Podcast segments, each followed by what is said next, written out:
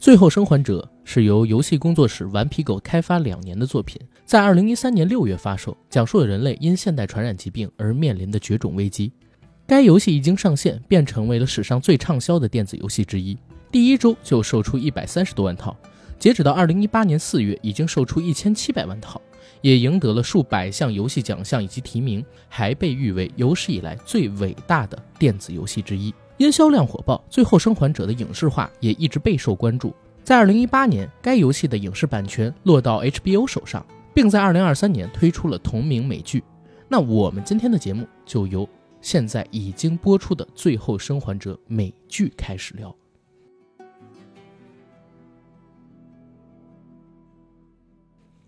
Hello，大家好，欢迎收听我们这一期的硬核电台，我是主播阿甘，我是 AD。哎，非常高兴能在空中和大家见面，也非常高兴啊，年后第一次跟 AD 线下见到面。嗯，确实还是在线下录有感觉，我总觉得在线上录的时候没法面对面，就有一些时间差，你懂我意思吗？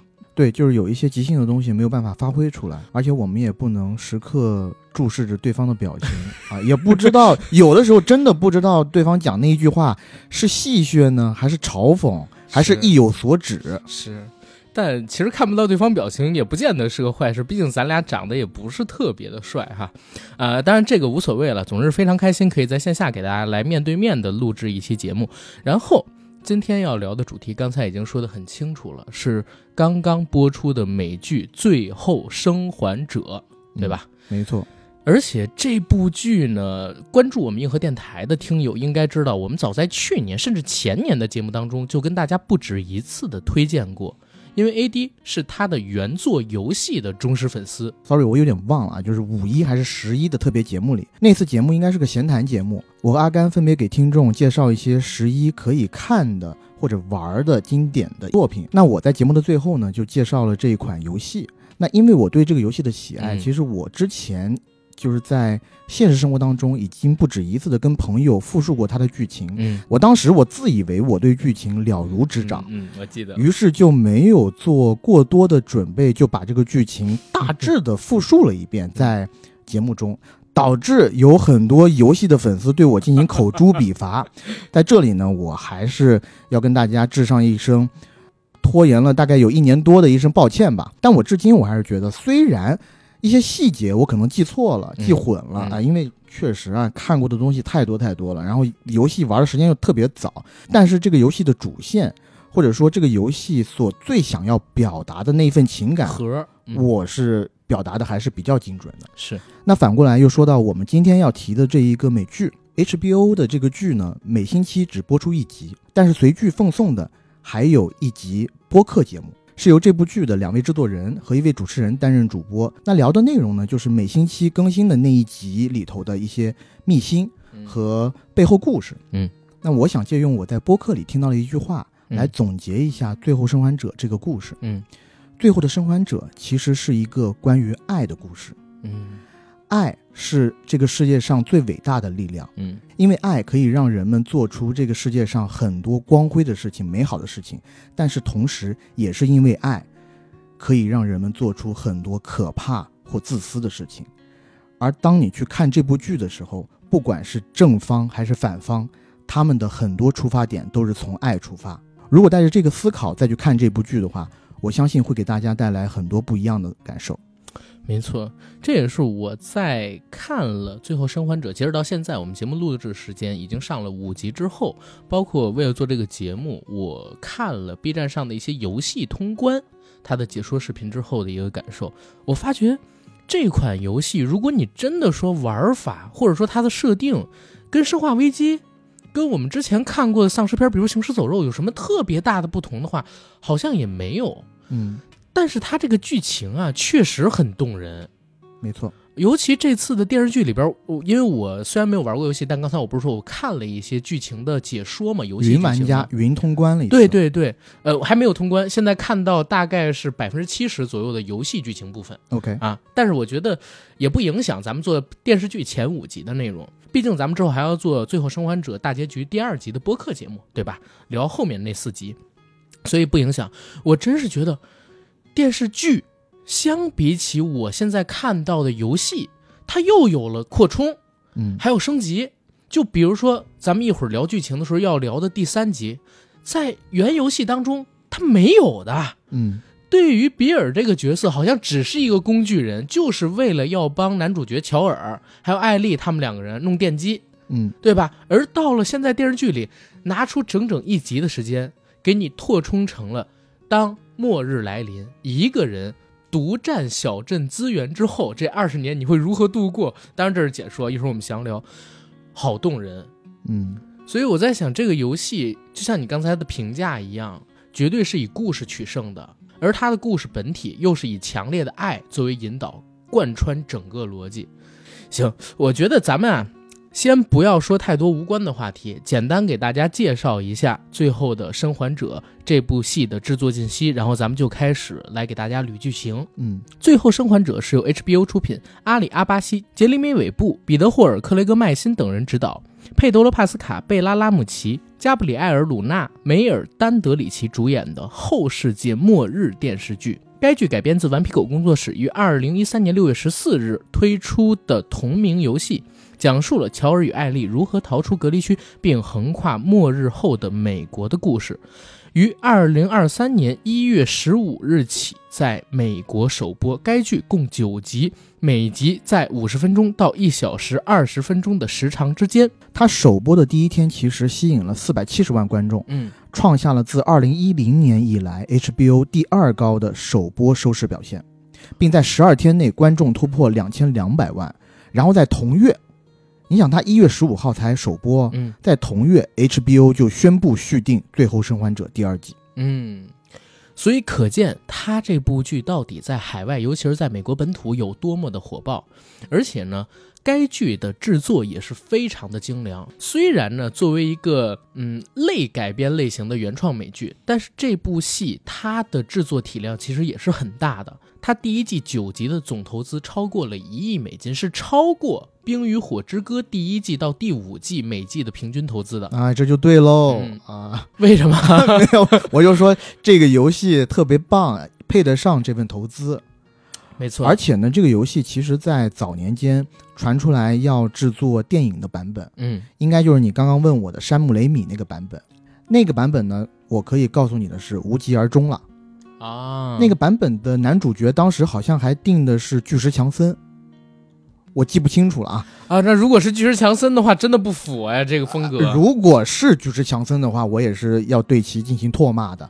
但也有可能是我的记忆欺骗了我，你知道，我现在对我的记忆十分的不确定。但反正有一点可以确定，就是电影版已经进行不下去了。所以呢，一段时间的沉寂之后，两个主要的制片人，嗯一个是克雷格麦辛，一个是尼尔德鲁克曼。嗯，其中的尼尔德鲁克曼是游戏的，也是游戏的制片人，嗯呃，不能叫游戏的制片人吧，游戏的创作者，相当于也是游戏里很多，呃，算是编剧之一，嗯也是游戏里很多的过场动画的指导者。然后这一部剧是他第一次担当真人电视剧的导演工作。其实，在你说的这个电影版之前，还有一个更早的电影版，就是一四年，索尼影业就宣布要把《最后生还者》改编成电影，但是那个时候，他们要求导演拍出僵尸世界大战的规模。但是刚才你所提到的克雷格麦辛，还有这个游戏的制作人，特别明确的就向索尼片方表示，我们想拍的风格是老无所依，嗯，他想把这个电影拍成一个类似公路片的感觉，这就和制片厂他的一个预期有了巨大的分歧，所以这个项目无疾而终，版权就又回到了顽皮狗的工作室里边去，直到二零二零年的三月五号。HBO 官方宣布说，《最后生还者》已经确定要改编成剧集，取代原剧化的电影版，才与我们见到了面。在今年，对，而且现在回过头去看，似乎美剧是一种比电影更适用于游戏改编影视化的版本，嗯对吧？？因为其实我们知道很多的游戏，它的剧情时长是比一部电影的时长要长的。啊、没错。我们现在如果说正常的三 A 大作的话，它的一个正常的游戏时长基本上是三十小时到五十小时之间，嗯因为每一个三 A 大作，我就说新款预售的时候啊，嗯嗯基本上是在三百人民币到五百人民币左右的一个价格区间。是的，那你要用这么大的一个价格，你如果只买到一个十小时或者二十小时左右的作品的话，游戏玩家是不会买账的。但是补充一点啊，你说的是算上玩儿的时间，如果是仅仅剧情的时间，大概是十个小时左右，基本上是这样。因为我现在看的，呃，一些游戏解说三 A 大作的，只是剧情梳理的视频，一般都在十到十三小时之间。，对对对，当然，嗯，呃，那我觉得《最后生还者》现在以这种九集的美剧形式来播放的话，我觉得它是找对了讲述故事的媒介。没错。而且最后生还者这一块儿呢，我还可以跟你好好的来聊一聊，你心中所想是不是能对应？嗯要聊一什么点？咱们聊聊他的演员。嗯，现在看到的演员呢，一会儿我逐个说名字，还有他们扮演的角色，你来聊聊，能跟你以前玩游戏的时候预期当中的角色对应上吗？先说男主角佩德罗·帕斯卡饰演的乔尔·米勒，我觉得一百分。这个演员，我觉得大多数人对他的第一印象嗯应该就是《冰与火之歌》里的那个红毒蛇。对，当时他的开场非常的惊艳，同时他的死法也非常的惊艳，嗯被那个大力士给捏爆了脑袋。对我最近一次对他的印象，一个是曼达洛人，嗯，再有一个呢是神奇女侠一九八四，他在里边演了反派大话王。哎呦，《神奇女侠一九八四》这个电影你不说，我以为影史上就没出现过呢，因为当然这部出现过这么电影啊翻车，说什么呢？太难看了啊！，第二个要跟你聊的角色呢是女主角艾丽的扮演者贝拉拉姆齐。嗯其实她是这部戏播出之后第一个舆论高峰的核心。对，因为很多人在讲她的外貌和游戏里边的艾丽并不十分之相像，甚至风格都不一样，画风。嗯，没错，这个确实是我当时看到他公布演员表的时候，我也觉得，嗯，说实话，当时还是有一些别扭的，因为游戏里的艾丽是非常甜美可爱的，嗯，虽然一开始和乔尔之间的互动是充满了呃敌意，对吧？两个人剑拔弩张，但我们知道这是非常典型的兄弟电影的套路，对吧？嗯一开始两个人肯定充满了矛盾，到后面就会发展出各种各样的情谊。嗯呃，但贝拉拉姆齐这个演员呢，从他的面相上来看，呃，我觉得普遍意义上来讲吧，他没有那么的甜美。嗯对，甚至我看到了网上一些特别毒舌的网友说，我们并不是在拍一部叫《遗传厄运》的电影，我为什么要找这样的一个演员来演我们心目中那么甜美、那么可爱、那么精灵古怪呃 那么精灵古怪的一个小天使，对吧？嗯小女孩。嗯嗯嗯，当然，其实我对她并没有这么的反感，但是很长时间以来，我也对她能否好好的扮演艾丽这个角色也是打了一个问号的。嗯直到我看了这个剧的，其实应该是第二集的后半部分开始，嗯，我慢慢的带入了整个剧情，然后我慢慢的觉得她就是艾丽，嗯所以其实对我来说也并没有太多的障碍接受起来。明白。嗯，那第三个演员就是安娜托福饰演的泰斯。呃，说实话，泰斯这个角色呢，我觉得他的神是在的，就是脾气秉性，然后做事的那种雷厉风行的感觉是有的，嗯但是也是一样的问题，就是我觉得安娜托夫没有游戏里的泰斯长得好看，可能安娜托夫在电视剧里的那个扮演的角色，他的年龄要比游戏里泰斯呈现的年龄要大。呃，不过我自己是感觉了，我觉得电视剧的这种处理还蛮合情合理的。你想啊，你想啊，这些生还者在隔离区里生活了二十年，哪儿还有各种给你抹脸的那些面霜啊什么是的，的，对不对？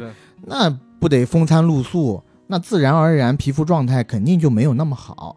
呃，还有一点吧，我觉得你看游戏里的，就我看的那个版本游戏里头啊，嗯他们的皮肤看起来都还蛮嫩的，然后年龄比较小。有一个原因，可能是因为一三年的时候，那时候游戏技术还没有那么的特效引擎不行，发达，对对它的引擎还只能呈现出那种状态。明白？现在如果配上虚幻五什么的话，可能就更接近于真人，可能会不会呃多一些纹路啊、细纹啊、鱼尾纹什么的？嗯，OK，这是目前为止比较主要的三个角色。至于弗兰克跟比尔，似乎我不用问你，因为好像是给他们俩扩充了特别多的东西，对对对那个超越原著。是的，因为我说实在话，比尔这个人物，我在看电视剧之前我已经把他忘了，啊，因为他在游戏里太过于跳板化了，他就是一个跳板。NPC 对，就是在一长串旅程当中遇到的一个人，然后所有关于他的故事是在几个人的对话里面呈现的，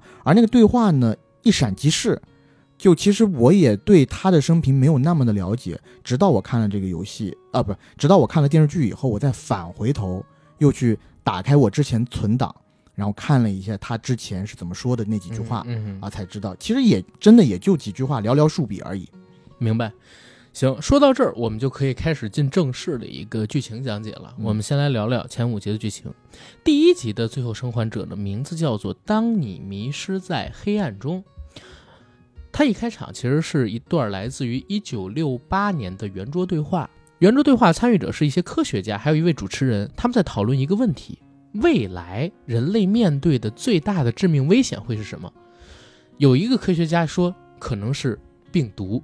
嗯，非常有可能以一种流行性感冒的形式出现在我们的生活里，然后瞬间也不能瞬间吧，很快就会蔓延到全球，几亿人、几十亿人被感染。病毒的进化速度远超过我们开发抵抗药剂的速度，这是人类面临的最大的危险。哎，他是预言家。也没准儿是一种时代呼应，因为最近这几年也在拍这个东西嘛，对吧？但是另外一位科学家提出了一个有趣的说法，他说人类历史上遇到过无数种病毒，最后人类还是会活下来，战胜这些病毒的，因为人类也会不断的进化，病毒不断的进化，我们的抵抗力也在不断的增强。不管我们付出多大的代价，人类还可以存活下来。比病毒更可怕的应该是真菌。啊！大家听完都愣了，而且觉得特别可笑，怎么会是真菌呢？因为大家都知道，这个真菌在人体内很难生活跟寄存下来。就是当人体的温度达到一定的高度的时候，其实真菌就会自然而然的死亡。是，在人体内的真菌，可能大家最有印象的，可能就是各种脚气那是真菌吗？啊，那是真菌。啊，我都不知道。脚气是有一些脚气病，是因为真菌形成的啊。嗯，就因为温度的这个问题，所以大家都觉得真菌怎么会是人类最大的威胁呢？对，而且还要嘲笑那个科学家。对，但是这个科学家呢就提出一个问题，他说：真菌难道不会进化吗？嗯，如果真菌可以适应这个温度怎么办？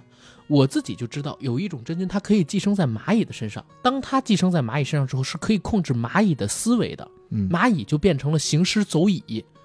哎，借着这个真菌的意识去为它而服务，为它而行动。如果未来有这样一种真菌，它克服了温度，然后蔓延到人类身上，我们将迎来灭顶之灾。没错。这是在这部剧一开始它的一个圆桌论坛，算是向大家普及了一下这部剧中丧尸的来源到底是啥。容许我把它叫做一个丧尸片了啊！嗯，一会儿称呼这些感染者的时候，我们也可以叫做丧尸。这一段是原创，对吧？这一段是原创，是一个引子。嗯呃，然后他们其实，在设计这个引子的时候，最开始并不是想设定这一个圆桌论坛，嗯他们最开始其实想的是那一种用科普节目的风格嗯，来介绍真菌是怎么控制蚂蚁的，以及有多少种真菌。你可以想象，我们其实看到很多、呃、像那个《侏罗纪公园》里边那样一个类似动画那种的介绍。或者不是动画，或者是类似于像呃纪录片形式的，嗯给你看那种明白？科普的节目，但你可以想，如果是换成那种科普式的开场的话，其实平庸不少。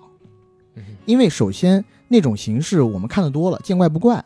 第二个，现在的这种访谈式的开场，有一种特别强的讽刺性，嗯因为在未来的几十年以后，二零零三年在电视剧里是爆发的那一年，对吧？对，也就是这个论坛之后四十年，在爆发的初期，没有人知道这个病是因为什么引起的。嗯但没想到，其实一九六八年，所有的人都知道有这种可能，是。但是没有人把它当一回事，没有人正视它。没错，然后在讲完这个圆桌论坛之后呢，允许我把第二集开场的又一个回溯拿到现在来讲。嗯第二集开场呢，是一个印尼的一个女性真菌研究学者，被军方给请到了一个医院里，嗯军方让她去看一个女性尸体，然后这个女科学家呢就走到那个尸体面前，发现这个尸体特别奇怪，不但体温奇怪，体表特征奇怪，而且呢，打开他的嘴，发现他嘴里啊伸出了那种类似真菌一样的容器，像口气一样的丝状的物体。他特别惊异，整个人神不守舍。当他面对军营里的人的时候，就问他们这人到底是哪儿来的，发生了什么？军队里边的人呢，就跟这女科学家讲说，这女人呢是在一个面粉厂工作，嗯，然后突然之间狂性大发，开始咬人，而且他咬完了人之后呢，过了几个小时，被他咬的那些人也变得和他一样，神志不清，行动速度特别的快，蛮力无穷，而且呢不讲理智，遇到人就咬。所以我们把他们击杀了之后，把这个女人的尸体拉过来，容你来研究，然后问这是由什么引起的，怎么解决，有没有可能做出疫苗，然后怎么防范感染。这个时候呢，印尼的那位女科学家就说了，没有疫苗，没办法预防，唯一的办法叫人拿飞机轰炸整个城市。嗯，为什么？因为他问了一个最重要的问题。这个女人是被谁感染的？因为她身上有一伤口，是被人咬过的。咬她的那个人，你们查到是谁了吗？说没有。那也就是说，在他们在这儿聊怎么样有疫苗的过程当中，整个印尼已经开始蔓延起这个疫情了。嗯，就是零号病人找不到，找不到然后也找不到他的传播链。没错。女科学家说完让他们轰炸这个城市之后，跟他们讲。我现在想在末日之前回到我的家，和我的家人们在一起。你们不要再找我了，没有疫苗，就按我说的去做吧。然后他们产生这个对话的时间特别有意思，他们产生对话的时间呢是在我们故事主线的前两天，嗯，也就是说两天之前刚在印尼出现了这样的一个真菌疫情感染，两天之后就在美国境内传播开来了。嗯，可想而知这个传播速度到底有多快。对。而且还有一个点，这也是我这两天蹲豆瓣的时候看到的，为什么他们选择的这个病人所发现的人是要出现在面粉厂？是因为面粉跟糖分比较足的地方比较吸引真菌，真菌喜欢在那里生长。嗯，所以由他来出现作为一号病人，我们虽然不能叫我们虽然不能叫他零号病人，但作为一号病人是比较合理的。嗯，而且这一段应该也是原创，对吧？这一段是完全的原创。嗯，而且在第二集的开头。呃，Craig Mason 在他们那个播客里头就讲了，他们最开始是想拍摄好几个全球的各大都市在一开始出现疫情时候的乱象。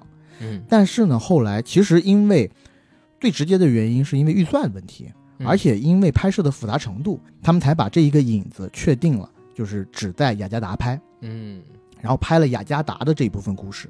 而为什么面粉厂之后可以传播到世界各地，就是因为。食品世界上最大的面粉厂是在雅加达，嗯，而这个突变的真菌呢，是藏在了那个面粉厂的面粉里，嗯，也就是说，那个面粉厂出产的面粉产品，或者是饼干，或者直接就是面粉那些本体，随着这些产品来到了世界各地，嗯，所有吃到了这个产品的人，当他的体内达到了一定量的累积以后，他就会犯病。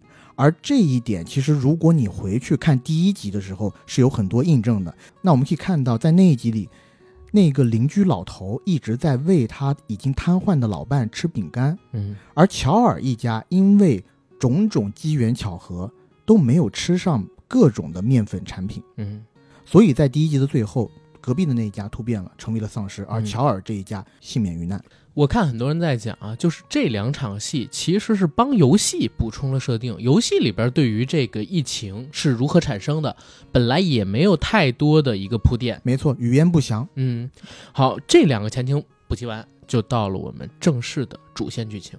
故事的男主角叫做乔尔，是一位伊拉克退伍老兵。故事的时间呢是二零零三年，这一天正好是乔尔的生日，也是刚刚我们所讲的那段印尼事件的两天之后。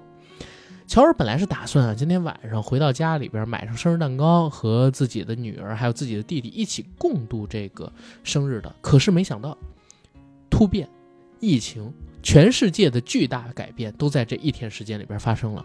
本来早上他也是非常正常的去上班，女儿呢到学校里边去上学，弟弟也是正常去上班。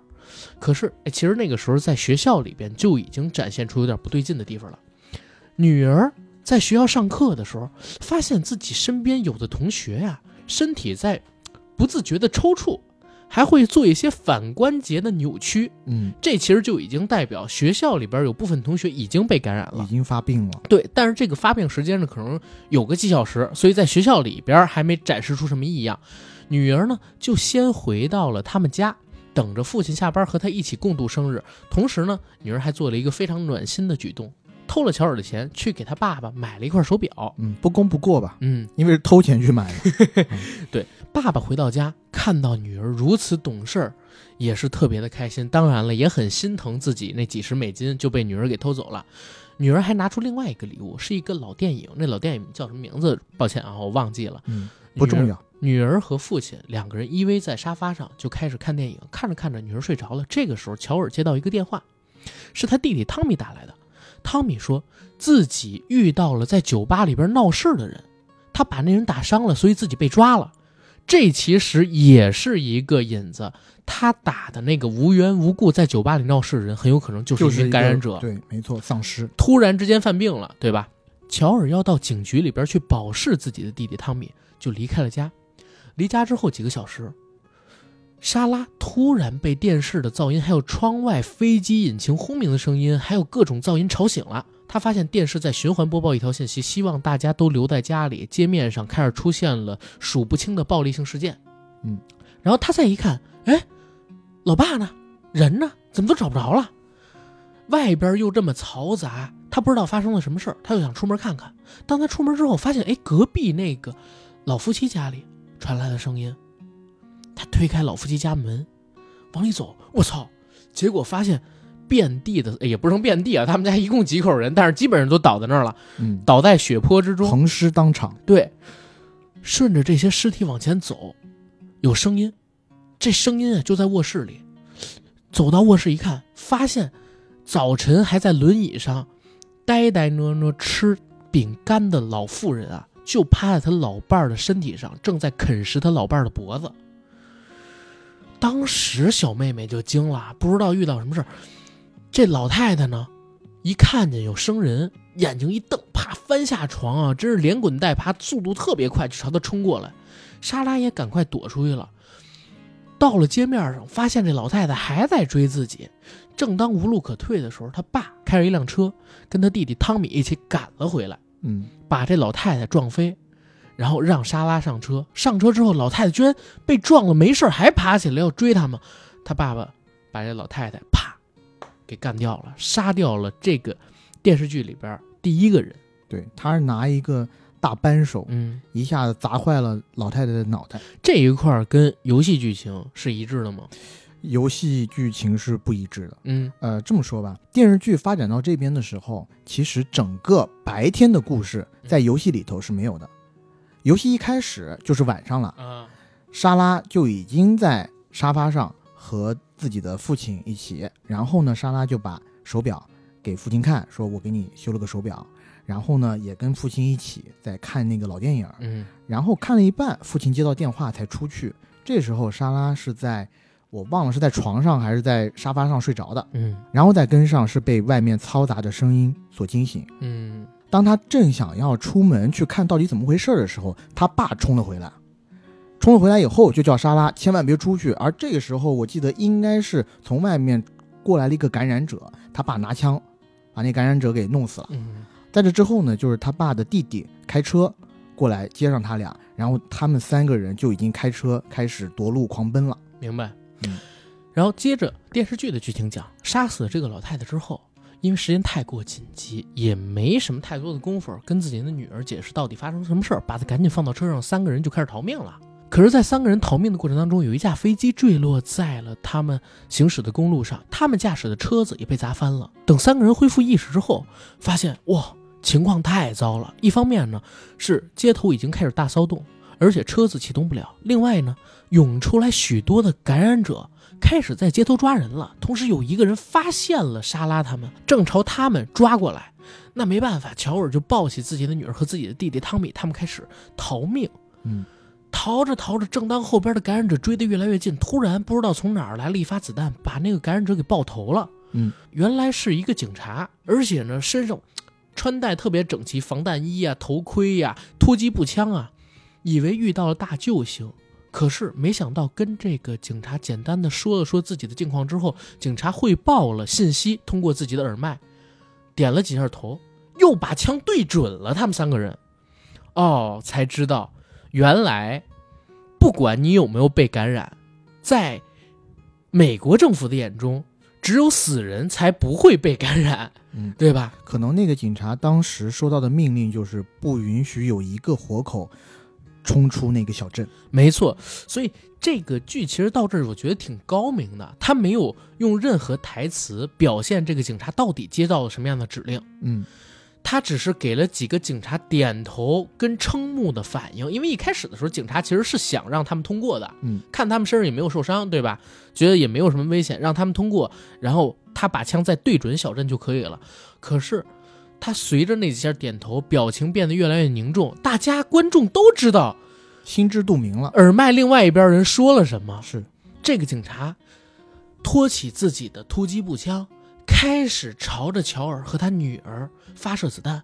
乔尔第一时间就转过身，朝着下坡滚了下去，因为他抱着自己女儿嘛。然后转过身是为了保护自己的女儿，用自己的身躯去挡子弹。当他滚到下坡之后，抬头正准备找机会对付那个警察，这个时候天降猛男弟弟汤米到了，把这个警察给解决了。然后汤米过来看乔尔身上的伤口，发现他确实中弹，但还好，伤的不严重。可是紧接着，事情就变得不一样了，那就是乔尔的女儿莎拉嗯受了致命伤，眼睁睁的看着莎拉在自己面前死亡，乔尔的心呢也被冰封了起来。嗯这是我觉得乔尔他整个故事当中遇到的最大的变故，包括他到后面二十年之后遇到我们这个戏真正的女主角艾丽为什么会那么冷漠，那么不愿意敞开心扉，都是因为他曾经没有保护住对自己最重要的那个女孩。好，故事就由此先画上了一个小的节点，等到画面再亮起，就已经是二十年之后了，嗯二零二三年。在你说二十年之后的剧情之前，我先跟你说一下前面的部分有哪些不太一样的，就是他嗯逃命这一段。嗯嗯其实他逃命的整体段落，就是在车上的段落，跟游戏里头还是几乎是一样的还原的非常棒。嗯但有一个我觉得他改的非常好的，就是那个飞机坠毁的段落。因为我们在看剧的时候，看到远处黑暗的天空上有一团大火，嗯由远及近的奔来，嗯，然后你仔细一看，原来是一架飞机，以就为是月球陨落呢。更凸显了那种末日感。是，也感觉多少有一点大片的气质。但是在原游戏里呢，其实就是主人公的车被另一辆夺路而逃的车给撞翻了。嗯但之后的情节基本上是一样的，包括你刚刚讲的，觉得很好的，当全副武装的警察拿着枪指着乔尔他们的时候，嗯作为观众，其实我们不知道步话机的那一头说了点什么。嗯其实游戏里也是这样的，嗯那一段几乎是一比一还原。啊，啊，所以我觉得啦，前面这一整段比较精彩、非常揪心的那一大段，其实它就是百分之百复刻游戏的，嗯所以我们说游戏很棒。对，但是他又做了相应的一些补充，嗯，让这故事更加的完整。时间来到二零二三年，距离莎拉死亡以及疫情爆发已经过去二十年了。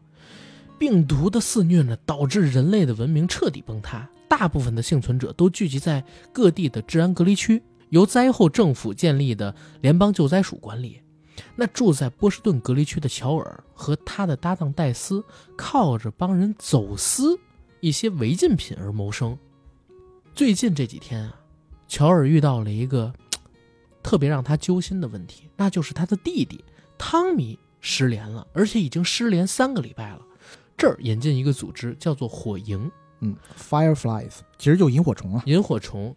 火营是一个不服从联邦救灾署管辖的，嗯，革命组织。这个革命组织一直以来都以寻找希望、寻找如何打破疫情僵局为使命，对吧？嗯希望能够研究出疫苗啊，或者说研究出这个病毒它的，呃，那叫什么呢？天敌到底是什么？嗯，但其实我觉得这个组织的第一要务其实就是推翻联邦救灾署的这种独裁统治。没错，因为在二十年之后，大家会发现联邦救灾署它作为政府已经变成了一个纯粹的独裁政府。啊，你都不用说这么多，嗯，就是你尝试一下被 二十年，对吧？你有什么想法你别？乱说话，你别乱说话，因为在这二十年的时间里边，美国政府已经完全变成了一个独裁政府，对吧？嗯压迫民众，统一管理资源，甚至我可以，我我还不知道后边会不会有这样剧情，但是我可以猜测到，最顶层的那帮人，他们垄断了百分之八十到九十的资源，照样过得非常奢靡的生活。对，最后这一段剧情是没有的，啊，没有的。是没有的，但大概是你可以想肯定象出来，肯是就是这样，能想象到，对。他们垄断了资源，压由迫他们来分配嘛。没错儿，而在二十年之后，乔尔他们生活的世界里边，钱已经没用了，嗯，他们要用一种叫做补给卡的纸作为自己的日常花销。哎呀，你就想以前的粮票、肉票这种东西，大家大家可能不知道我为什么要这么笑啊，因为 A D 前边可能有一些不太好的东西我删掉了，跟跟这段有点呼应啊。嗯，这段我留着。好，既然他的弟弟已经失联三个礼拜了，那乔尔其实是想去找他弟弟，救他弟弟，那他就得拼命工作去赚这补给卡。为什么要赚补给卡？是因为他有大量的补给卡，才能够贿赂在波士顿这个隔离区里的边境工作的武装人员，让这些武装人员呢给自己提供，比如说像汽车蓄电池、汽油，甚至是枪支、关卡的开放权限等等的特权，对吧？嗯，所以他要拼命的工作。可是呢，好不容易跟这个武装警察什么的打点好了，却发现他想从当地黑帮手里边买下来的汽车蓄电池，被黑帮偷偷反卖给了救灾署的地下组织火营。所以乔尔和泰斯要去向当地的黑帮进行追讨，可他们到了黑帮住所之后，却发现黑帮跟火营的首领马林他们起了冲突，而且两队都全灭了，只剩下负伤的马林还活着。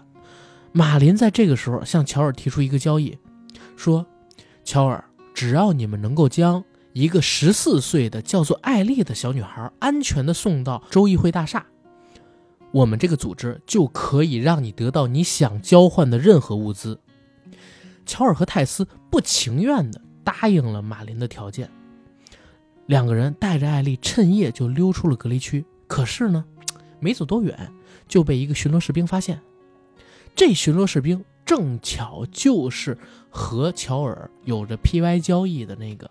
乔尔和巡逻士兵准备谈个条件，看能不能把他们放过去。可是没想到，艾莉却突然趁着士兵对他们在做病毒检测的时候，朝他捅了一刀，把事情推向了极端化。士兵举起了枪，为了不让二十年前的景象重演，乔尔愤怒地把这个士兵活活打死了。因为二十年前就有一个小女孩在他面前被一个穿着类似衣服的人用枪打死了，然后当他看到穿着同样衣服的人又在他面前对一个小女孩举枪的时候，他忍不住了，真的是活活打死。泰斯其实是脑子比较灵光的，他就想这小女孩为什么要在这个时候起这么大的突然这么激动，对。然后他发现士兵的检测仪居然显示艾丽是一名感染者，感染真菌的人。嗯，操，他和乔尔都惊了。但是艾丽却坚称自己已经感染好几个礼拜了，但是根本就没有变成丧尸，所以你们不用恐惧我，你们还是把我一起给救走吧。那这个时候，为了躲避即将追来的救灾巡逻队，三个人被迫先搁置争议，然后穿越了已经被列为生化污染区的城市中心。这是第一集的剧情。嗯，后半段跟游戏有什么不一样吗？其实我总结了一点，就是因为你玩游戏的话，大部分时间你的游戏主角是乔尔，所以你要一直控制着乔尔。嗯所以当你看到电视剧里一些场景、一些故事，那些故事是没有乔尔出现的时候，嗯基本上都是电视剧里原创的。包括在第一集里头，泰斯一开始是被一帮小混混嗯绑在了一个椅子上，然后困在了一个房间里。嗯然后泰斯和这些小混混之间有交易、有打斗，这些在游戏里是没有的。游戏里二十年后的乔尔从沙发上醒过来，泰斯就推开门进来了。嗯那个时候的泰斯眼眶已经肿了，乔尔就问他：“哎，你是怎么回事？”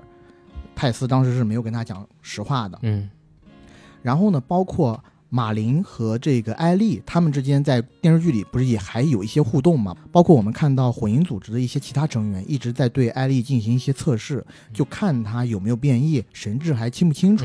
这些其实，在游戏里也都没有的。在游戏里呢，这段的故事比较简单直接，你和泰斯一起，两个人成为一个小队，嗯，然后要去找那个吞了你货物的黑帮报仇。在这一路上，其实，然后你要去学会怎么去前行啊，怎么去杀人搏斗啊，熟悉操作之类的熟悉操作之类的。嗯，然后，在游戏里其实是你们两个人，两个人哦，单枪匹马的挑翻了那个黑帮里的大概十几个人吧，总共加起来。啊然后最后杀了那个黑帮老大以后，马林才出现，你才看到他。那这个改编相当合理，嗯，对吧？就是游戏里你确实可以一个人杀一帮人，但是在一个电视剧又比较凸显真实感这种电视剧里边，一个人想杀十几个黑帮人不太容易出现。啊，没错。而且电视剧的好处就是它可以多视角。嗯，切分来看，对让让我们观众作为一个全知的视角来可以清楚事情的全貌。但是在游戏里，它要让你尽量作为主角去代入，嗯，所以它并不好去做一些切分，因为那样一切分的话，反而会让你觉得很混乱。跳脱，嗯对，而且再加上这个游戏，它主打的还是个动作游戏嘛，对所以其实那些打斗是必须要的。是，呃，这一点必须要讲的就是，虽然它作为一款末日的丧尸游戏，但它和我们之前看到的很多丧尸游戏不一样。比如说，呃，你刚刚讲到的什么僵尸，呃，比如说你刚刚讲到的僵尸世界大战啦，嗯生化危机，呃生化危机啦，嗯甚至是近年来有一款以美国作为主题的呃僵尸游戏叫《往日不再》。嗯，其实那些游戏里面，你如果做得好的话，就是资源收集的齐的话，嗯你可以用重火力压制一群僵尸。嗯但是在这个游戏里，其实没有那么简单的，就是它对于你所有身上的补给品的配给都卡得非常的严。比如说，嗯你小刀在最开始的时候只能带三把，然后每一把小刀插三次，嗯就是真正的杀敌人插了三次以后就坏了。嗯。啊，你就得要重新去收集，然后身上的那些药品啊什么的，也就只有相当的数量，所以在很长的一段时间里，你在那个游戏里只能苟着 啊，啊、你没有办法和那些比较有意思这点，高出你很多级数的呃敌人，甚至是那些感染者做正面冲突。一般来讲，在游戏的前期做正面冲突，基本上都是死嗯啊。所以我一开始玩那个游戏的时候，其实很不上手，花了很长时间，包括呃，就你刚刚讲的第一集的这些杀戮的本性，对，就第一集的这些内容，其实我在游戏里可能花了一两个小时打掉。嗯嗯，OK，那这正好补充一点，就是马林这个角色的扮演者，正好就是二零一三版游戏里马林那个角色的配音以及动捕嗯，啊，是他本人亲自来出演，所以很多人都说这个角色还原度超高，那绝对高，那就是本人，嗯对吧？然后第一集里头，我觉得还有一个比较妙的地方，嗯，就是在电视剧的二十年后那一个字卡结束以后，其实我们看到的第一眼不是乔尔，而是一个小女孩。嗯，小女孩在城市的周边，她好像是受了伤，嗯走得非常缓慢，嗯好不容易挪到了这个隔离区的边境。嗯边检的警察已经看到了，哎，远处的地平线处看到了一个小女孩，但小女孩摇摇晃晃没两下就昏倒了。这时候警察就把这个小女孩接了进来，嗯，然后我们随着镜头看到，哎，小女孩这时候被接到了隔离区里以后，进到了一个等于像是卫生所一样的地方，嗯她坐在了一个椅子上。这时候有一个黑人护士在跟她聊天，抚平她的情绪。与此同时呢，这个护士的同事在小女孩的后面偷偷的拿了一个病原检测器检测小女孩，但是检测的结果我们都看到了是呈红色的，嗯也就是说这个小女孩已经被感染了。是的，但是那个黑人女护士的脸上，你完全看不出有任何的异样，她还是在非常耐心的去跟小女孩聊天，嗯而且还跟她说：“放心吧，来到这儿一切都会好了，只要打上一剂药以后嗯都会好的。这时候，她的同事就给小女孩注射了一剂药。下一个场景，我们就看到了我们的乔尔同志。嗯 乔尔这时候和一帮人在隔离区里在做苦力，这个苦力是烧尸体，嗯把尸体搬到一个火堆里面丢弃。嗯从远处开来了一辆新的运尸车，一个女的搬尸工走进了那辆卡车，但是却迟迟没有动作。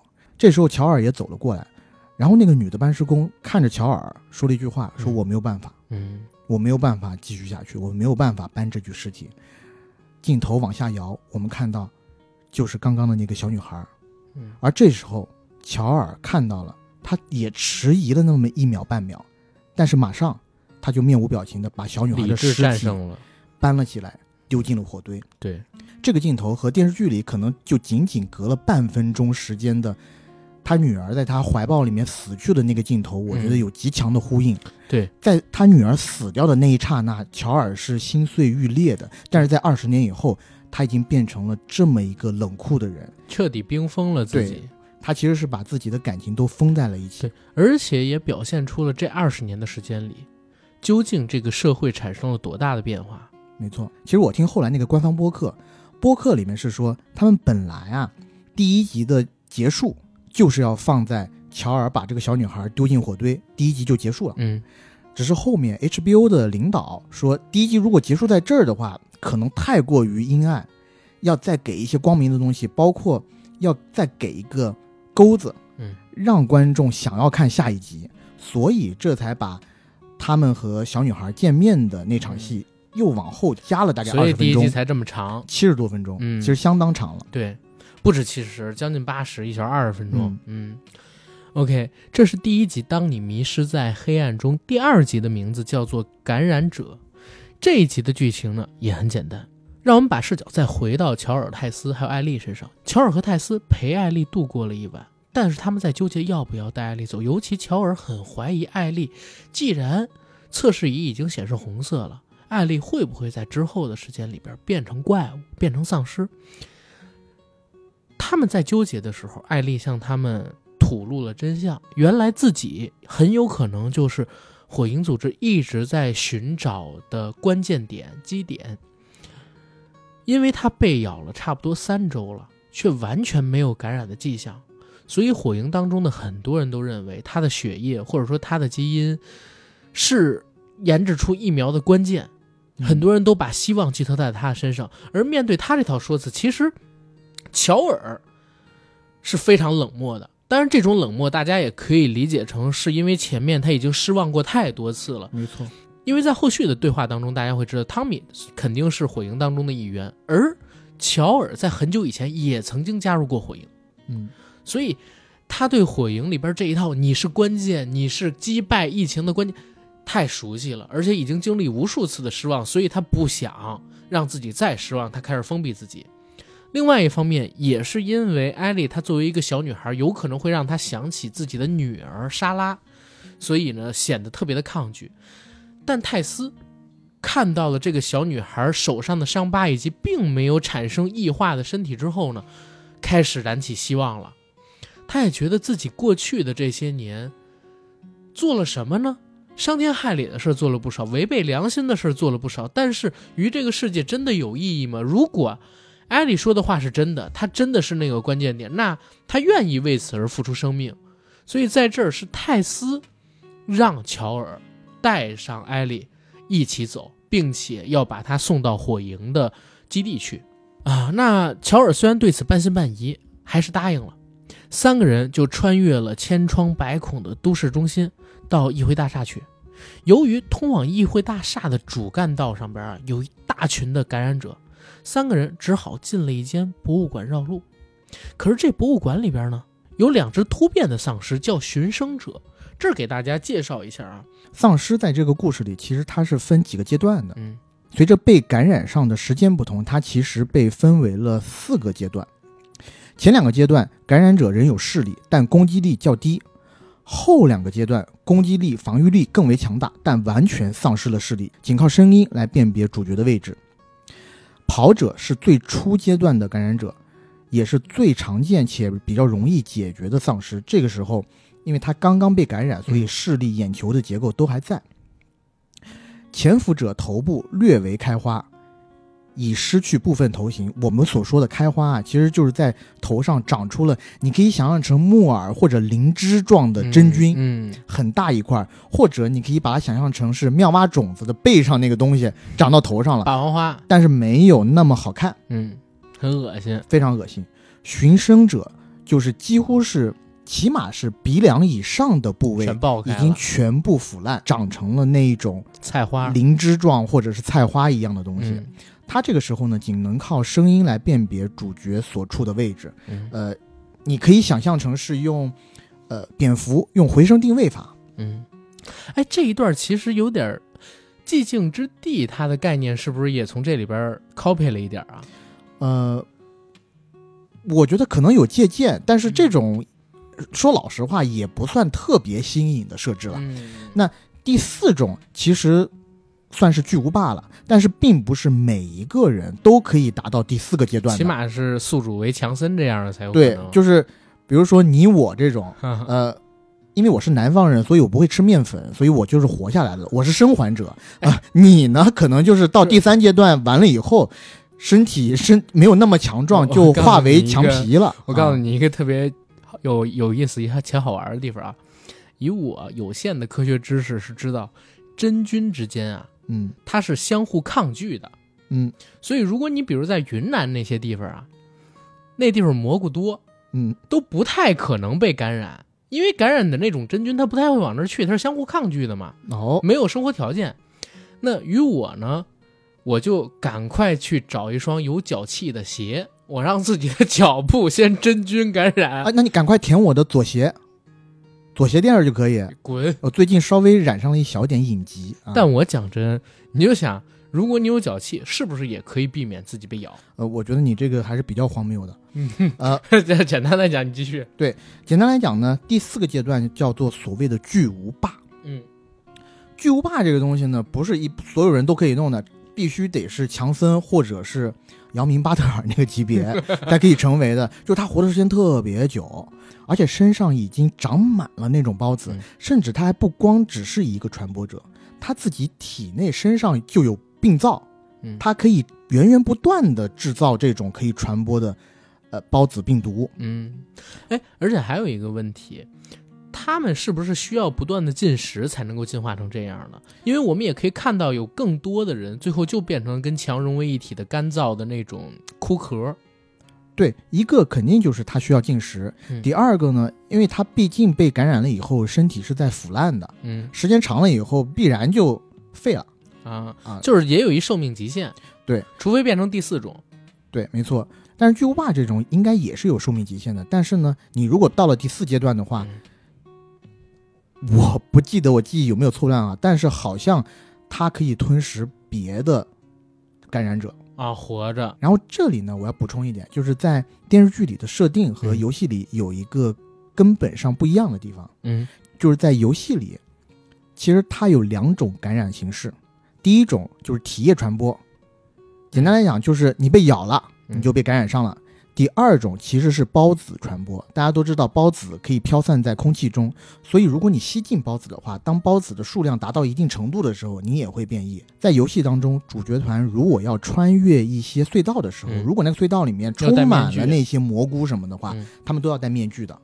但是在电视剧里，他们抛弃了这一项设定，嗯。但是他们补充了一个设定，嗯。就是在电视剧里，所有的这些感染者是通过菌丝连接在一起的。嗯，通过地下的菌丝。对，如果你在这边踩到了一个菌丝，很可能会唤醒很远地方的一群一大票感染者。嗯，对，OK，然后顺着这个设定，我们往后再来说，博物馆里就有两只寻生者已经失去视力，单靠回声定位的这样的丧尸，他们看不见，却能靠声音行进。那艾丽行进的过程当中，不慎发出了声响，甚至呢，他还被咬伤了胳膊。但是呢，也为乔尔和泰斯制造了机会，杀死了两只寻生者。三个人算是从博物馆当中逃出来了。顺着逃生小路，三人抵达了议会大厦之后，却发现原本应该驻守在当地的火营成员全部都丧生，全部都死光了。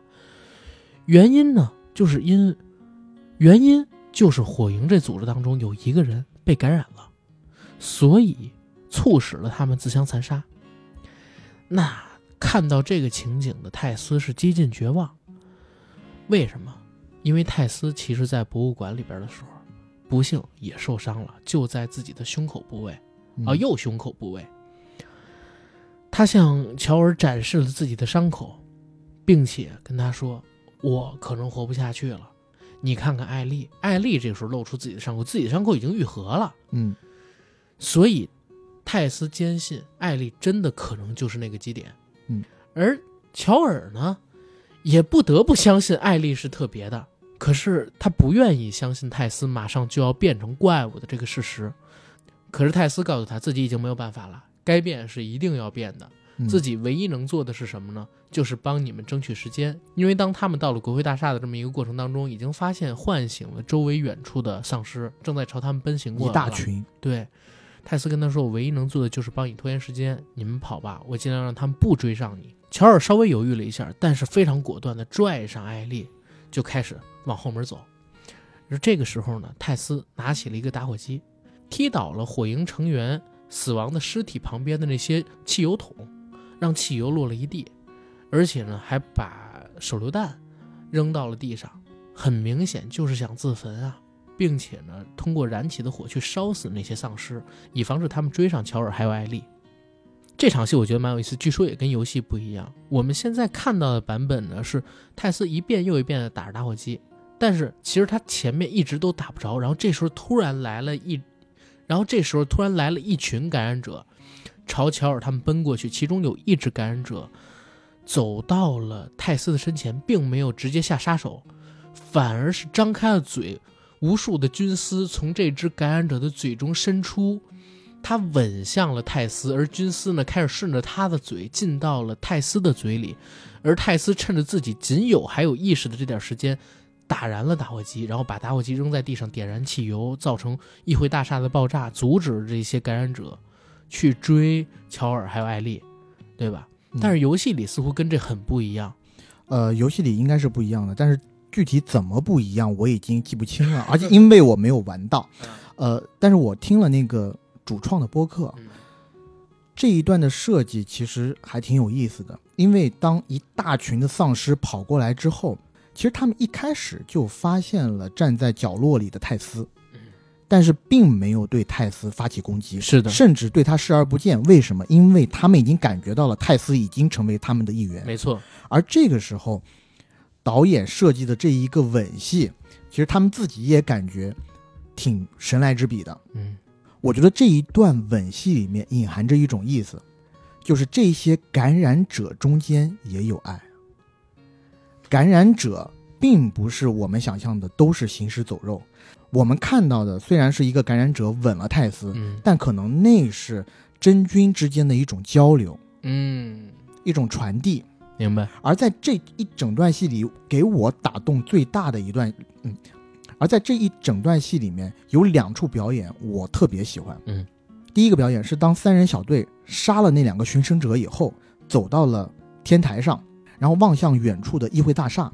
这时候乔尔其实想要放弃的，但是泰斯狠狠地骂了他，说：“你能不能不要这么的负面？嗯不要这么的绝望，你能不能有一些希望？万一成功了呢？乔尔是被泰斯赶着，对，继续了这段行程。而在此之后，我们看到的是泰斯一个人走在整个小队的最前面。为什么？其实我们是到后面才知道，因为他那个时候就已经知道自己命不久矣，他要赶时间，所以他三步并作两步。虽然身上还带着伤，虽然脚踝崴了，但是他比乔尔和艾丽两个人走的都要快。而另外一个小的细节，我觉得就更棒了，就是在医院里，台斯首次向乔尔展示他右肩上的伤口的时候，当他展示的那一刹那，乔尔的那个反应，他是往后退了一步，他是本能的，非常的惊恐。在那一个动作，我当时看到是非常揪心的，因为台斯和乔尔虽然他们俩并不是夫妻，但是是我们通过剧情知道他们已经在这个隔离区里面嗯互相搭伙过日子了很长时间，其实就相当于是夫妻的存在。嗯但是在那一个危难关口，乔尔的这一个下意识的本能反应，我觉得也让泰斯下定了决心，嗯不要再拖累他们了。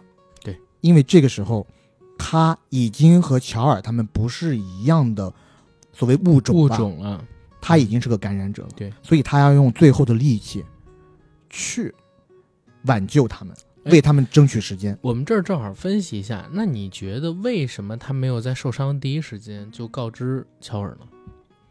他有侥幸心理，我也觉得是他觉得可能把艾丽带到议会大厦之后，可以有疫苗很快就出来，没错，这也是为什么他进到议会大厦里以后，才绝望。看到那些火影组织的成员全都死掉了，嗯，他才绝望，他才把这一切告诉大家，因为他知道，起码在当下他是没有救了。是的，对，但是泰斯是必死的，因为他的死才可以让乔尔觉醒，真正意义上的承担起照顾艾丽，并且带着艾丽去逃生，最后甚至是研究出疫苗的这个责任。没错，就是前两集的内容，在这么短的时间内，我们就看到我们的主人公乔尔已经痛失了两个他应该要用一生去守护的重要人。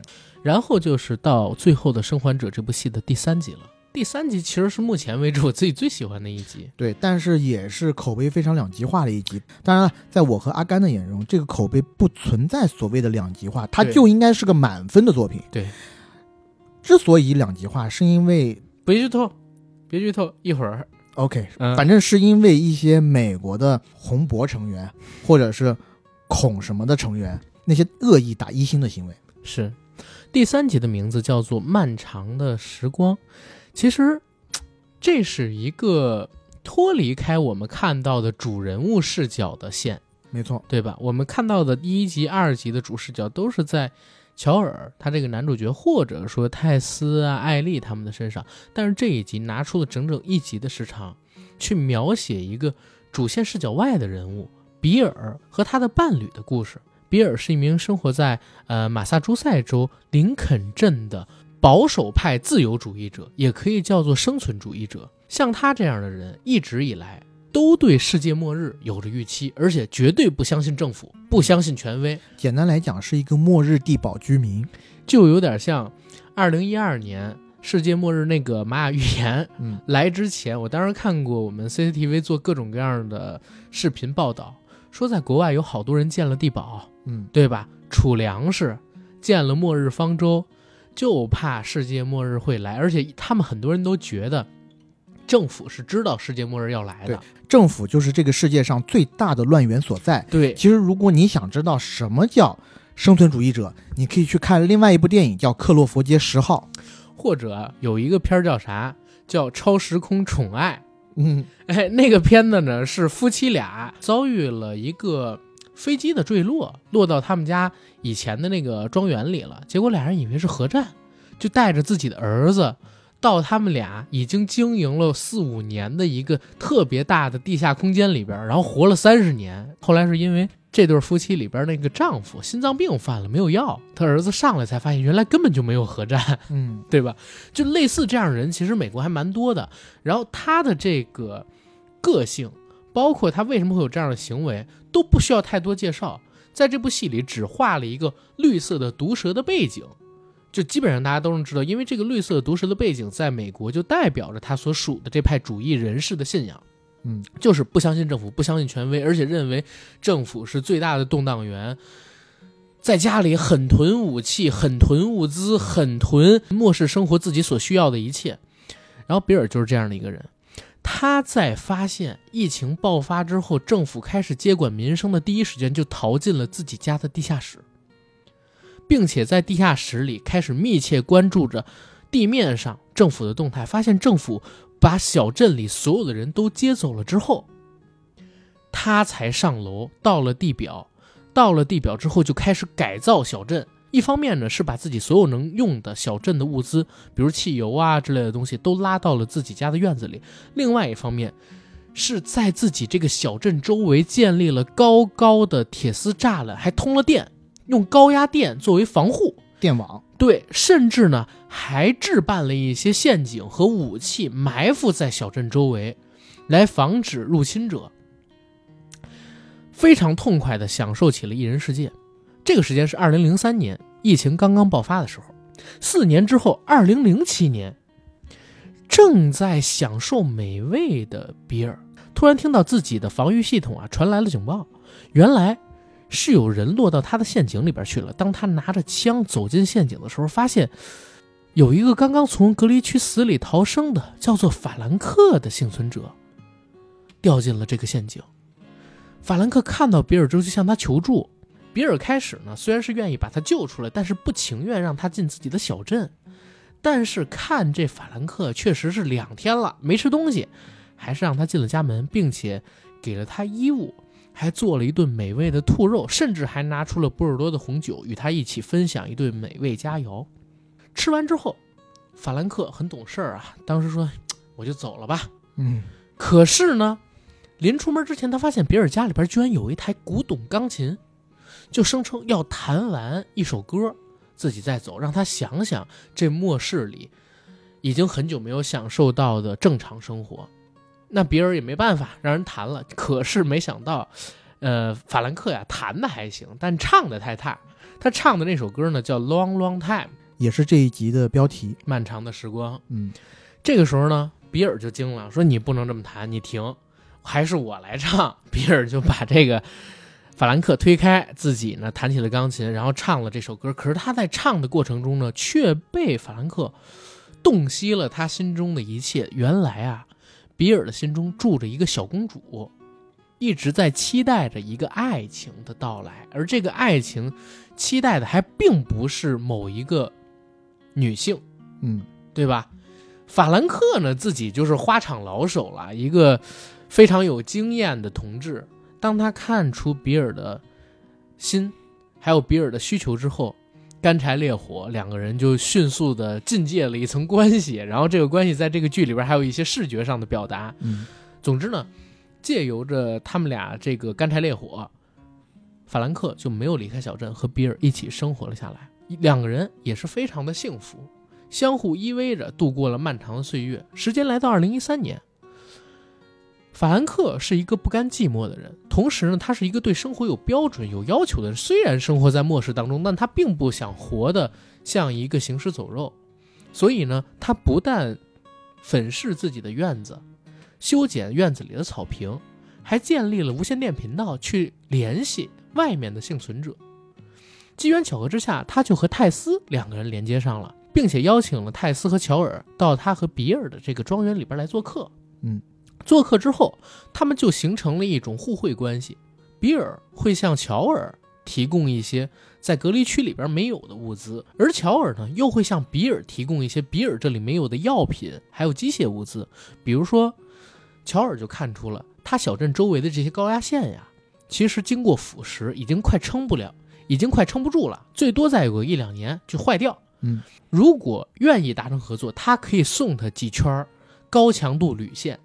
足够比尔和法兰克用一辈子，所以比尔呢，虽然看乔尔不爽，看陌生人不爽，但还是与他达成了交易关系。之后，才有了乔尔做这个走私犯，比尔靠他们的物资，他们靠比尔的物资，然后相互互利，这样生活的这么一个节奏跟模式。时间再往后，来到二零二三年，虽然两个人非常的恩爱，而且也非常的照顾对方，但是。法兰克得上了一种绝症，似乎是渐冻症，就是整个人已经没有办法行进了，而且身体变得越来越僵直。我们在看的过程中发现，二零二三年的他呀，甚至连吃饭都需要比尔去协助了。当然，比尔也是非常的仗义，非常的讲情义，每天晚上不但有晚安吻，还会亲自抱着法兰克上床，因为法兰克知道。自己患的这种病，哪怕是末日来临之前，也是一种绝症，无药可治的。疫情来临之后，那肯定就更没有人能治好他的病了。眼看着自己一天又一天的失去行动能力，一天比一天更僵直，他就选择体面的过完这一生，选择让比尔将毒药放在自己的晚餐佐酒当中，于睡眠中离开这个世界。嗯，但是他的心愿是想在他死的当天。他们俩穿的漂漂亮亮的，举办婚礼。对，举办婚礼，然后吃最后一顿大餐。比尔也满足他了，两个人穿上很正式的西装，然后在他们两个人第一次相见的那个陷阱旁边去悼念了一番。其实那相当于一个证婚人了。然后两个人交换了戒指，举办了婚礼。等到晚上吃饭的时候呢，比尔还是做了他们俩第一次见面时的兔肉，而且拿出了波尔多的红酒。但是不同的地方在哪儿？和法兰克的预期，那就是比尔也给自己准备了一份毒药，嗯要与他同生共死。因为比尔告诉他，如果没有你，我自己活着也没有意义。对但是当时那个画面的描写，我觉得是很很精彩的，就是就是法兰克其实他把自己掺着致死量药物的酒一饮而尽，嗯他没有任何的迟疑。嗯但是当他引入的那一刹那，比尔也把自己的那杯酒一饮而尽。嗯这个时候，两个人其实根本没有那些询问什么的。嗯弗兰克马上就醒悟到了，因为他自己心里知道比尔舍不得他，比尔也爱爱他。嗯如果试想一下，如果比尔只给法兰克的酒杯里面放了毒药，当法兰克一饮而尽的时候，比尔的反应是什么？难道不应该哭吗？嗯，或者是伤心难过？但比尔这时候好像也像是英勇就义一般的喝了他自己杯子里面的酒。这时候法兰克马上问他：“难道你早就在瓶子里面加过药了吗嗯？”比尔才说：“对，足以毒死一匹马。”他已经早就想好了要和法兰克一起赴死。对但你看，法兰克知道这个消息之后，其实他并不意外，他知道比尔一定会这样的，嗯他也不要于这个决定。然后他们俩的故事差不多到这儿结束了。比尔呢，抱着法兰克回了他们自己的卧室，并且反锁上了门。然后镜头视角就又回到了乔尔和艾丽的身上。乔尔和艾丽其实两个人在从议会大厦逃出来之后，就逃到了比尔还有法兰克他们两个人的这个小镇，因为经常来这儿做交易，所以乔尔是知道密码的。他就打开了铁栅栏的门。当他进到比尔的房子之后，发现，哎，第一呢是屋子里边已经着灰了，第二是餐桌上已经有东西腐烂了，花儿也都枯萎了。他就很担心是不是他们遇到了不测呀，嗯就开始搜找这个屋子是不是有感染者或者怎么样，同时让艾丽在客厅不要动。当他正要去打开比尔和法兰克他卧室的门的时候，突然之间，哎，他们进大厅的时候，那个门不知道是风啊，还是冥冥当中，比尔和法兰克不想让他们看到自己死亡后的样子，给关上。他被这个声音惊动，又回到了大厅。这时候，艾丽给他拿来了一封信，信上是这么写的：“致陌生人，很有可能是乔尔。”然后乔尔呢，让艾丽打开这封信念给他听，发现是比尔留的遗书，上面是这么写的：虽虽然不知道你是谁，但是很有可能是乔尔吧，因为如果不是乔尔的话，很有可能就被我的那些陷阱弄死了。然后嘿嘿嘿嘿嘿嘿嘿嘿嘿，嗯，这一段是他真的写了那么多的嘿，对吧？由艾丽的嘴读出来，哈哈没错哈。没错。然后他后边是这么写的：比尔，虽然我不是很喜欢你，但我们应该还能算得上是朋友吧？我觉得我跟你是同一种人，我们都是那种特别厌恶这个世界的人，但是我们也有自己想要极力去保护的东西。我找到了我为之奉献一生的人到底是谁？我也希望你能够用你的一生保护好你该要保护好的泰斯。当然，最后一句艾丽并没有念出来，因为她知道泰斯的死，她虽然不愿意承认自己有责任嘛，对吧？但跟他也是有关系的。然后这个时候，乔尔拿过去看到最后一句话，整个人其实是有点泪崩，所以他拿着那封信出了屋子，平复好情绪之后，又进屋和艾丽交流。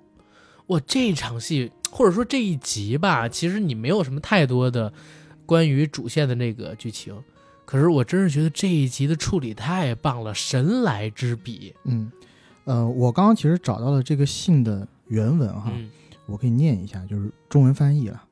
他中间那一段我自己也感触比较深。他说：“我过去也憎恨全世界，看到所有人死光时很开心，但我错了，因为还有一个人值得拯救，我就是这样做的。我救了他，又保护了他，这就是你我这样的人存在的意义。我们有任务要完成，敢挡在我们路上的傻逼，只能求上帝保佑了。”最后还有一句话就是。我把我所有的武器和装备都留给你了，嗯，用它们去保护泰斯。对，就这一整集，其实百分之百的内容全是原创的，对，在游戏里面是完全没有这些的。呃，因为你在游戏里是操纵着乔尔带着艾丽嗯两个人来到了一个小镇，然后一开始呢，你会在小镇上发现各种各样的陷阱，这些陷阱其实都是比尔留下的。然后你们两人在被一群丧尸逼到走投无路之际的时候，比尔从天而降救下了你。嗯然后这时候你才和看到了比尔的真人，然后从你和比尔的这个聊天的过程当中，你才知道啊，弗兰克已经自杀了，嗯，然后他现在憎恨所有的人。对，然后这一段短暂的相遇的所有目的，只是比尔给了你那个电机，嗯让你可以去嗯开车走人。对，而就此之后呢，比尔和你就分道扬镳了，在之后的故事里也几乎没有出现，好像是在，呃，你和汤米还是谁的对话当中出现过一次。对，之后就各种语言不详，呃呃，之后就完全语言不详了。而且比尔也没有自己的院子，我看那个剧情讲解里，比尔是自己住在教堂里，住的可破了，对吧？嗯、在这一集里头，我觉得我自己看的也是嗯觉得非常感动的。而且你复述剧情的时候漏了一块儿，我突然想到，哪儿？就是在他们俩跟乔尔和泰斯见过面以后，其实再过了几年，发生了一场遭遇战。啊，就是在一个雨夜嗯突然，弗兰克被枪炮声惊醒，嗯有那种路过的末日生存者或者说流民吧，嗯想要侵入这个小镇。对，他赶紧拿枪走到了一楼，发现比尔已已经站在了了街上，嗯，跟人家交火。弗兰克冲出去要保护比尔，嗯。但没想到，反而是因为他冲出去，比尔要保护他，比尔的肚子上受了重伤。对受了一枪，弗兰克这时候把比尔拉回了家里，比尔躺在了客厅的餐桌上，嗯。奄奄一息的比尔拉着弗兰克，告诉他去找乔尔，嗯，你自己乔生尔活不在这儿，对，乔尔能帮助你。对，然后画面一黑，在这个时候。其实它的设定非常的巧妙，因为那个画面以后，我理所应当的感觉就是比尔死了，嗯，弗兰克会活下来，嗯但没想到紧跟着的一个画面反而是弗兰克坐在轮椅上，他得了绝症，在几年以后，，比尔康复了。就这一个小桥段，我觉得都特别有心。但我讲真，我在看这一集的时候，我不知道是不是我心里阴暗啊。我第一次看到那个弗兰克他见到比尔的时候，我一直都在想，这是不是一阴谋？对我也是，其实我一开始看的时候，我就想说，法兰克这逼好奇怪，对，人家都不杀你了，你还要跟人家套近乎，然后要进屋什么的。对对，后来你知道，我听了官方播客以后，嗯我才知道，法兰克从看到比尔的那一刹那就爱上了比尔。啊，对他不是弹琴的时候就爱上了他，所以他要用巧舌如簧的嘴说他饿了，说他什么怎么样，他才想进到屋子里。Oh, no, no. 我一直以为就是是比尔第一时间就爱上了法兰克。没有没有，比尔就是呃是这样的，他们的嗯设定里面，比尔一直是一个属于柜子里的人。是，他一直封闭自己的内心，甚至他也不知道怎么去判断这个人到底是不是个 gay，嗯，是不是喜欢男生，所以他一直都是很有防御性姿态的对。但是比尔，呃，但是法兰克就不同，嗯，他应该是一个交际场上的老手，老，手老手，所以他一眼就看中了。比尔，他觉得这一个从天而降的男子身上全都是肌肉啊，其实也挺胖的了，然后 壮脸上都是胡子，嗯。嗯，怎么说呢？普遍意义上的熊啊，然后看到觉得哇，这个男子怎么这么的英俊潇洒，就想要跟他发生一段姻缘。姻缘。对，然后，但是我我讲真啊，我在看几场戏的时候，我想的都不是他们俩能成为伴侣。比如说，他在坑里的时候，我就觉得他是一个诱饵，他背后有大军，背后可能有一一群人。对。嗯然后后边呢，比尔只要没和法兰克在一起。直到他们俩就是后边牵手啊，然后种草莓啊什么，之前就零七年他们俩出狱的那场戏啊，嗯，出狱见的那场你戏，都觉得弗兰克要搞外遇，不是，我都觉得比尔跟他不在一个镜头的时候，他会从背后拿个什么东西把比尔的脑袋给敲了，然后鸠占鹊巢，你知道吗？是是是，就是鸠占鹊巢这一个画面也在我脑海里盘旋。是，哪怕就是他和比尔两个人都脱光了，上了床，两个人抱在一起，我都觉得他很有可能从被单底下掏出一把枪，把嗯比尔给崩了。结果没想到是比尔用枪崩了弗兰克一脸，崩了好多年。没错，呃，可以这么说吧。呃，但是有几个有意思的事儿。据说这个剧组里面啊，因为你看比尔和弗兰克的爱情是中年男人之间的爱情，嗯然后这个剧组里面，包括摄影师和一些主创在内，有很多中年男人都是 gay，而且也有很多的中年男人是很重要的主创，嗯所以当他们去拍摄这么一段中年男子的爱情的时候，其实特别的顺理成章。而且还有一个冷知识，其实也不是冷知识了，就是小秘辛，弗兰克唱歌功底不是特别差吗？嗯其实弗兰克，他就演弗兰克这个演员，其实他有一个好嗓子，啊，唱唱的特别好，对，故意唱的这么差的。是，但是有几个细节你能明显感觉出来，比尔他就是对弗兰克有好感。第一，刚才他说过了，他厌恶所有人，对吧？那如果他对弗兰克没好感，他怎么可能邀请他进屋呢？然后再有一点，比尔去拿着衣服给正在洗澡的弗兰克换，虽然他俩隔着个墙，他看不见弗兰克的肉体，但是他放那个衣服，包括端兔肉上桌子的时候，他都是小心翼翼的，还拿出红酒，因为红酒是不可能自己酿的。没错，那个东西是纯消耗品，兔肉你可以养，这绝对代表他一开始也对弗兰克有好感。没错，就是在弗兰克在餐桌上赞美的那几句，什么太美味啦，这兔肉和酒搭配的特别好啊什么的。呃，我看你就是非常懂这个，你是很懂生活的人，就这几句话，就让比尔好像冰封的心融化了一样，还主动问他你要不要再来一盘再来点我当时看了，我都其实说实话，一开始是有点疯的，我说嗯。这么重要的补给品，你给一陌生人吃这么多，包括我也看到了豆瓣上有很多的人就是说，哎，这不 make sense，嗯。就是你怎么可能在漠视的情况下让一个素不相识的人进屋子呢？但是终究这都是文艺作品啊，文艺作品这么设置，总归有他的，就是这是一个导演的表达。然后深闺怨夫，酒诓之人，对吧？你对，而且就是，说，在那么一个极端的环境下，可能对于比尔这样的人来说，他就放一个人进来，因为他有极端的自信。你没看到在弗兰克出现之前，他是看什么东西下菜的？他吃饭的时候就看那些他在镇子周边设置的各个摄像头，然后那些摄像头里面，比如说捕捉了某个丧尸，捕捉了某一个擅闯领地的人被弄死的镜头，看这些东西下饭的。所有觉得不 make sense 的人都是意识没有转过来。我就这么简单问一嘴：如果啊是这个还是比尔啊，嗯，但是突然有一天，在这个陷阱里边的不是法兰克，是斯嘉丽·约翰逊，是寡姐，嗯。大家还会觉得难受吗？对吧？这还是自己的观念没转过来，人家剧情挺合理的。是，其实这个我要回溯一下我之前在某一期节目里面讲的一句话，嗯我就说吧，就是很多人其实一直在说，哎呀，美国这电影的政治正确太要命了。那你好好的就搞一男女的这个搭配不行吗？你非得弄一男男？但是，而且呢，这些人口头上讲的还是我虽然不觉得男男是一种什么样的病，但是你有必要搞这样的吗？但是我想说，你讲出这种话其实是非常矛盾的。如果你觉得就是男人和男人之间的爱情其实也很一般，也很普通的话，那在这一段故事里，他为什么不能设置成男男呢？我想起咱们俩那个好朋友当年的那句名言嗯，：“你放心啊，那谁谁谁，我我不歧视我不歧视同性恋。对，这个其实也是挺？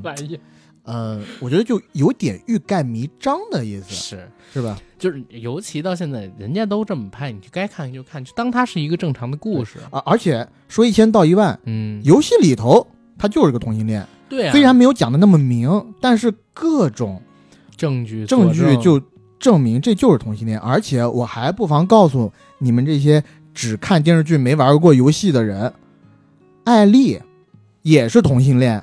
哦，艾丽是喜欢女，艾丽是喜欢女孩子的。其实，在第二集里头，苔丝有一句话问他，嗯有一点点题的。嗯台斯问他：“呃，我们带你出来，你的父母会来找你吗？或者你的男朋友他说没有男朋友。？”他说：“我父母早死了，嗯然后没有男朋友，嗯而且当时的脸上是带着一丝不屑的。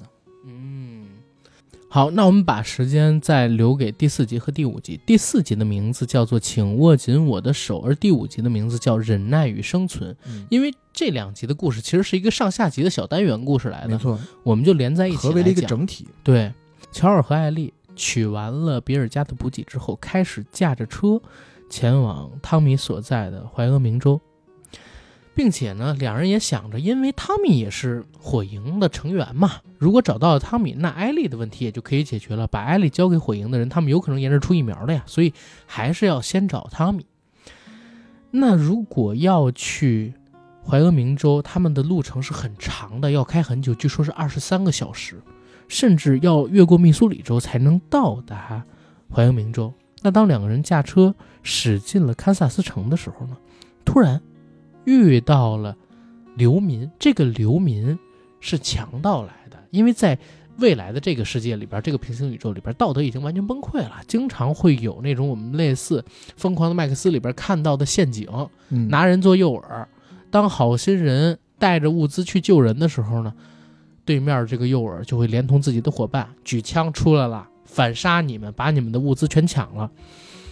比尔啊，乔尔呢，遇到了这样的情况之后，首先就是汽车，第二用枪杀了两名强盗。可是因为乔尔常年开枪，导致自己的右耳啊听力减退，他没有察觉到从后门闯进来的第三人。这第三人冲到乔尔身前之后，差点把乔尔给掐死。还好艾丽当时在比尔家的时候，偷偷藏起了一把小手枪。他用这把小手枪呢，击倒了正在掐乔尔的人，而乔尔重新占据上风，又将这个强盗杀死。可是他没想到，这名强盗的母亲是当下堪萨斯城的首领凯瑟琳，而他杀死这个人是他的独子，叫做布莱恩。这群强盗，他们属于本地的革命军团。他的母亲凯瑟琳，还有凯瑟琳的哥哥，刚刚颠覆了堪萨斯城的联邦治灾署，对吧？因为堪萨斯城以前啊一直扬名在外，有一特好的名声，说这个政府比较铁血，治理的特别的好。活在这儿就跟活在地狱里一样。对，因为他们把所有的怪物在三年前都赶下了地面。让这些怪物在地下，并且封死了他们出来的出口，所以人的生活呢是没有感染者的危险的。可是这个政府实在是太高压了，而且是绝对的独裁，导致有革命力量最终将这个政府给颠覆了。凯瑟琳就是现在这个革命军的首领，他的大哥本来是一个非常好的人，也是革命军的原首领，但是他大哥却被一个叫做亨利的男孩出卖。被杀死了，这导致其实凯瑟琳从出场到他死这两集的时间里边都有点精神不正常。他一直在寻找这个亨利，对，一直在严刑拷打各种各样跟亨利有关的人。没错，似乎被仇恨蒙蔽了心智，甚至感染者对他都不是最重要的，反而要找到自己这个杀兄仇人，找到这个告密者是最重要的。那。话分两头，书归正文啊。说到了乔尔和艾丽杀了布莱恩三人组成的强盗团之后呢，就开始躲藏在堪萨斯城里寻找栖身之所。好不容易找到了一个能睡觉的地方，俩人刚闭上眼睛，却没想到等再睁眼的时候，就有两把黑洞洞的枪抵在了脑门上。那抵在他俩脑门上的枪是谁举的呢？那就是亨利和自己的弟弟。亨利本来是一个特别善良的黑人男孩，他也是革命组织的一员，但是他的，但是他的弟弟年纪很小就得上了白血病。要知道，当末日来临之后，药品资源是特别匮乏的，只有当地政府手里才有他弟弟的病能用得上的药。所以，为了救他弟弟，他选择出卖革命军领袖，就是凯瑟琳的大哥。最后，凯瑟琳的大哥死掉了。凯瑟琳也被仇恨蒙蔽，开始追杀他们兄弟两个人。而在躲避追杀的过程当中，他们无意间瞥见了乔尔和艾丽杀死布莱恩等人的操作，想与他们达成默契，组成团队，一起逃出堪萨斯城。而逃出去的方式呢？人家说的很简单，因为所有的感染者都被攻进了地下嘛，所以地下呢是没有地表的这些革命力量武装的。如果他们能躲开感染者，也可以通过地下这条路直接出城，所以选择的方法是这样。这哎呀，乔尔开始听到这个说法，就说你疯了，这地下都是感染者。但是没办法，上面的人虽然不是感染者，但是比感染者还疯。一行四人走投无路之下，还是进入了地下，试图逃脱出堪萨斯城。可是呢，就没想到，好不容易回到地表，就快要逃走之前，却遇到了革命力量的武装狙击手。这狙击手发现了他们，并且朝他们射击。虽然夜黑风高，一直都没有打中，但是也造成了不小的麻烦，而且还把他们的行踪告诉了革命力量。这时候，乔尔作为从伊拉克战场退伍的老兵啊，表现了特别好的身手，借着树林还有障碍物的阻隔，慢慢的潜入到了狙击手所潜伏的钟楼，并且上楼将他解决掉了。可是当他刚刚解决掉狙击手，凯瑟琳也带着革命武装一起。开着开路车追到了他们所在的地方。这时候，乔尔手中不是有狙击枪吗？他就用枪击爆了正在开着那辆开路铲车的司机的头。铲车失去了人的控制，就向路边冲了过去，并且引发了爆炸。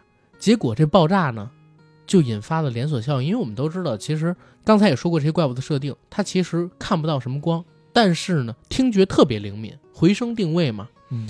爆炸这么大的声音，他们又都在地底下，肯定都聚集到这附近。而爆炸呢，又将这地面轰开了一个大洞，可能是把下水管道什么的给炸开了。嗯，无数的感染者就顺着卡车打开的这个地道口涌了出来，并且呢，与地方武装展开了殊死搏斗。乔尔与艾丽，再加上亨利和他的弟弟四个人。就趁着革命武装力量与感染者他们在搏斗的时候的间隙逃走了，一行人又逃到了一个小阁楼里，先是休息了一夜。可是没想到，在他们休息的这个时间里，亨利的弟弟完成了感染，已经失去了意识，并且扑向了艾丽。两个人推搡着就到了乔尔和亨利的身前。乔尔这个时候还是很纠结，要不要痛下杀手，尤其。这个被感染者的亲生哥哥就在自己的旁边嘛，嗯，对吧？可是没想到，亨利已经跟应激反应一样的举起了枪，枪杀了被感染的弟弟，然后举枪自尽了。嗯，第四集、第五集的故事到这儿结束。第四集、第五集的故事呢，也是原著里比较浓墨重彩的一个章节，但是他做了几个比较大的改动。首先，第一个改动是原著里。他们这个事件发生的所在地是在匹兹堡，但是呢，现在改成了堪萨斯。据说不想变成匹兹堡的原因，是因为，呃，好像是 Craig Mason 不是特别喜欢匹兹堡这个城市，因为匹兹堡好像是在呃，因呃，因为匹兹堡应该是在铁锈带附近嘛，呃，然后他们这部戏的外景呢，应该是在加拿大的阿尔伯塔地区拍的，然后他们看了以后觉得这些外景。加上不多的点缀，可以比较还原成堪萨斯城的地貌，所以就把它改成了这个堪萨斯城。然后几个比较大的改动啊，嗯，在游戏里，亨利和山姆两兄弟其实并不是这个地方的原住居民，他们和乔尔和艾丽一样，也是路过者。然后还有一个比较大的改变呢，就是山姆这个角色，在电视剧里面。他把山姆，就是亨利的弟弟，设定成了一个聋哑人，聋哑小孩。但是在原作游戏里面，其实山姆是一个比较正常的人。这个改动呢，其实是源自于 Craig Mason 他自己喜欢看的一部电视剧，叫《无声好友》，This Close，是二零一八年的一部美剧，讲的应该就是呃聋哑人的一些爱情的故事。他当时想到这个点子的时候，除了这一个剧，也源自于他自己内心的恐惧。因为我们都知道，在那个平行世界里，嗯，这些感染者或者极大部分的感染者，只要感染的时间长了以后，他们丧失了视力，完全只能靠听音辨位。而作为人类，为了避免让感染者找到他们自己，他们就是要十分的小心。但是 Craig 在想故事的时候，他就想到一点：如果是一个聋哑人。在末世的那个环境下，他该怎么生存？所以，当他把这个想法告诉了游戏的创作者之后，你知道什么吗？嗯，尼尔竟然一拍大腿说：“为什么我早先没有想到？”他觉得这个想法 太妙了。在游戏里实现，对的。所以你看他这一改动以后，就把嗯这一对哥俩的身处绝境的那一个紧迫感和无助感，充分的体现出来了哎。而且他们在那个当下又没有弹药，只能去寻求乔尔的帮助，对，而且他是用没有子弹的枪，指着他，指着乔尔。对，哎，这儿正好有一个问题，因为我们刚才不是聊到设定嘛，就比如说真菌感染之后，到第三阶段是看不见的，嗯，只能靠听。是，但是如果真菌感染了一个聋哑人，到第三阶段的时候，嗯。那岂不是又看不见又听不见？呃，应该是，因为在这部戏的最后，嗯其实有几个让我非常动容的片段，就是当他们，呃，就是当一行四人已经摆脱险境，进到屋子里避难的时候，其实艾丽和山姆两个人是锁在小房间里面，他们两个人在互相看着他们喜欢看的那一本漫画书，互相在翻阅着。而山姆这个，而山姆这个小男孩呢，他其实脖子上挂着一个可以擦血的小黑板，是的，他是用那一块小黑板和艾丽交流。他在这个小黑板上面问了艾丽几个问题，首先是问你这一路上都不怕吗？艾丽给他回的是谁告诉你我不怕？那山姆就说，但是你看起来好像不。艾丽写下来那一句是，我一直都很害怕，我害怕的是一个人。嗯，对，比起变成怪物，我更害怕孤独。而山姆这时候也若有所思，他又提下了一个问题。山姆这时候又问了艾丽一个问题：那些成为感染者的人，嗯他们内在还是他们自己吗？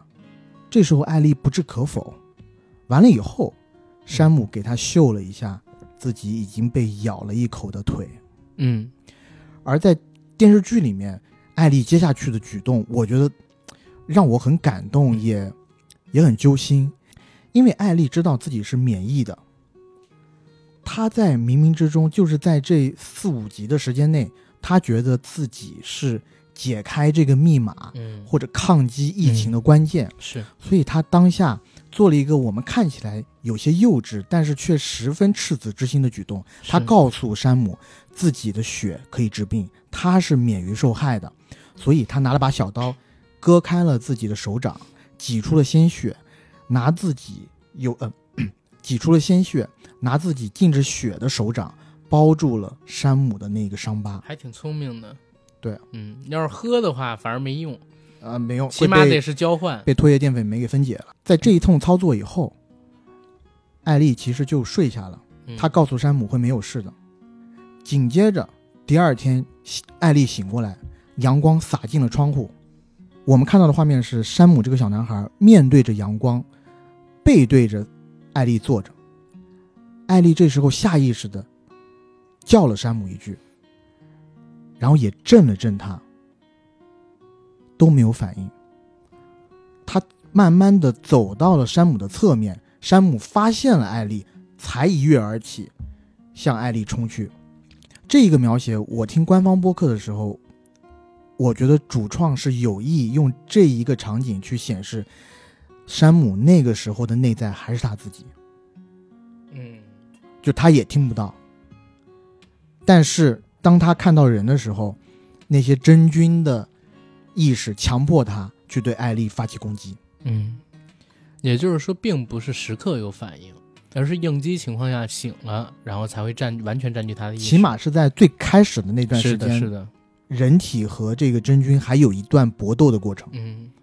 嗯，所以这一连串的设定让我自己非常的佩服这些电视剧的主创。是，是。嗯，而且我刚刚讲到阳光洒进窗户嘛，窗户这个意象在第三集的结尾也很棒，因为电视剧第三集的结尾是落在一个半开的窗户那儿，嗯。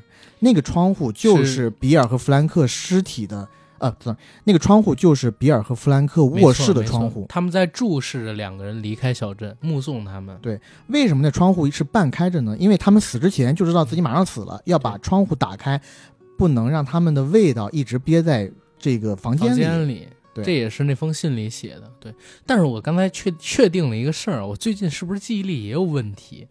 为什么第五集最后你说的那个山姆那小段我没有印象了呢？我操！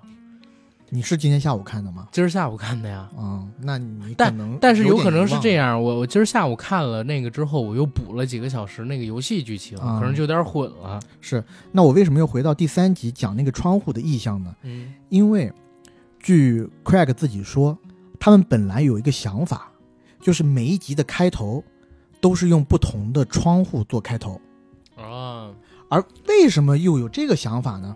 是因为《最后的生还者》，你如果玩第一款那个游戏的话，嗯嗯起码或者起码玩 PS 四版重置版那款游戏的话，嗯都是一样的。就你打开那款游戏以后，当出现菜单栏的时候，菜单栏不是在屏幕的左边四分之一的位置吗？是，右边四分之三的位置就是一扇半起的窗户，然后那个是一个动态的视频，风从窗户外吹进来，纱帘随着风在慢慢的舞动。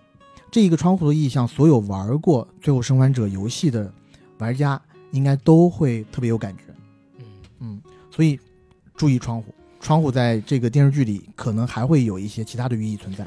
那我又说回第五集嗯，也是靠近结尾位置的地方，我们其实第一次看见了巨无霸，嗯，对吧？嗯其实，在电视剧里的巨无霸呢，我觉得相比于游戏里的巨无霸稍显逊色，因为电视里的巨无霸只是一个肉山一样，然后他嗯只会用蛮力，但是嗯游戏里的巨无霸呢，他还会向你身身上投掷投掷孢子炸弹啊啊，你要是被他砸中了也会损血，嗯，而且他移动速度也没有那么快。在见到巨无霸之后，我们看到以凯瑟琳为首的反抗军成员其实就大乱了，对吧？阵型也打乱了。本来他们已经胜券在握，凯瑟琳也拿枪，马上要毙了亨利。在要枪毙亨利之前，凯瑟琳其实跟亨利说了一句话，大体意思就是：为什么山姆不能死？过去的这一段时间，有太多太多的小孩死了，为什么你的弟弟的生命会比别人的宝贵？对，为什么他不能死呢？而在他讲完这段话之后，反抗军和感染者在交战的时候，凯瑟琳的死法是怎样的？嗯她被一个小孩的感染者咬死了，嗯，就那种极尽的讽刺，我看了以后简直拍手称妙。但我也讲真，我一直都觉得，我看到这段的时候，我也觉得亨利这个人不太行，因为在他的这个描述里，凯瑟琳的大哥是一个特别好的革命军领袖，没错而且他是真正带来和平、推翻暴力统治的人。是，的，他的弟弟呢得了白血病，嗯需要药物。OK，我们都知道白血病其实很难治愈的，嗯，而且那是零三年，零三年遗留下来的科技跟药物，你想治愈白，最多就是缓解。那你只是为了缓解你弟弟的病情，然后你呢，毁掉了一个革命军，然后甚至你引发了整个小城这个城市的人的灭亡吧，嗯可以这么讲。而且最后问那个问题也是一样，为什么其他？其实我当时想问，为什么其他小孩可以死，你弟弟不能死？嗯而且你弟弟是明显已经得了绝症，只能拖缓，你为什么要付出那么多的生命为了救你弟弟？当然了，也有人说这可能是为了亲情啊，然后怎么怎么样，但我还是觉得死的不冤。其实，没有，我告诉你，嗯这个其实就是这个故事的主旨。你难道忘了我一开头讲那个话吗？嗯，爱会让人干出很多令人不寒而栗的事情。嗯，嗯你放心吧，这样的事情不会单一的出现，哦，在故事的后边也会不要剧断的重复，还有。几集不要剧透啊。而且你要设身处地的在亨利的位置上想，在那样一个末世的环境下，一个人的寿命只有几年，所有的其他人与我何干？每个人都是自私的，不要当圣母。我只愿意救跟我有关系的人和我的亲人啊，不是，我只愿意救我的亲人，嗯，其他人的生与死我已经管不到了。是的，所以在那样的一个环境下，所有人不管你承认还是不承认，道德、信仰这些东西都重塑了，嗯，对吧？或者说没有意义，价值观标准跟现在完全不一样。生存是第一位的。对，好，那其实聊到这儿，我们也聊了前五集的剧情以及对应游戏的一些致敬点和改编啊。嗯，你觉得还原程度有多少？因为我毕竟没玩儿游戏。我觉得首先从人物上，嗯。基本上我觉得百分之九十有还原。嗯。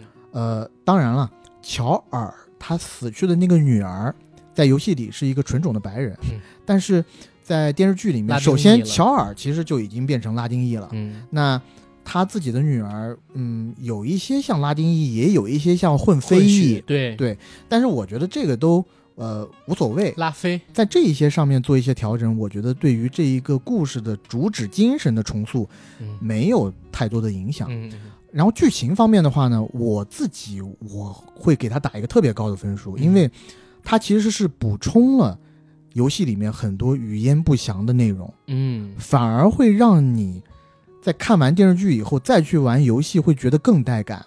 包括游戏，你你知道游戏它毕竟是一个以动作为主的动作游戏，，嗯所以它有的时候会削弱很多情感的部分，也会削弱一些 NPC 的连接。比如说而且它，视角比较单一。没错，现在的话，因为就一个视角，嗯包括你看，我们现在已经看到第五集了，但是乔尔到现在杀的人其实还没有那么多。